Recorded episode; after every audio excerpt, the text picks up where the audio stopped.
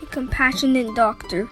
Contemplate the faults in others is the generation of afflictions upon observing the faults or imagined faults in others. In contemplating others' faults, our mind is in the shadow of afflictions and is deluded. We see only the part we repulse and ignore the bright side. What's more, we can't reflect upon our own weaknesses, nor do we take the needs of the whole into consideration. No one would commit offenses on purpose.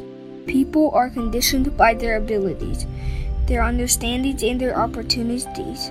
They may not be as skillful or experienced as we are, so what we should do is offer a helping hand if we are more capable and experienced. It does no one any good just to belittle others and to brood upon our own afflictions incurred. The other side of the story might be that out of sheer stupidity, someone committed offenses and did unwholesome deeds. Even so, what we should do is to offer help and reflect upon ourselves. Do we also do bad things? Have we done enough? Have we tried our very best? Not to contemplate others' faults is not to ignore the faults, but not to bring up afflictions when doing so. A cultivator of virtues should be clear headed about right and wrong, and hold fast to the right view.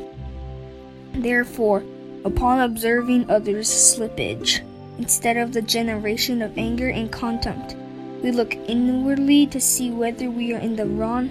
If we are, change for the better. If we are not, be alert. And we devise expedient means to offer help. A compassionate mind should burst into being upon observing fault in others and genuinely hope to help with the correction. This is what a compassionate doctor does. He knows the root of the illness in his patient and he truly hopes to liberate him from the pain by all possible means.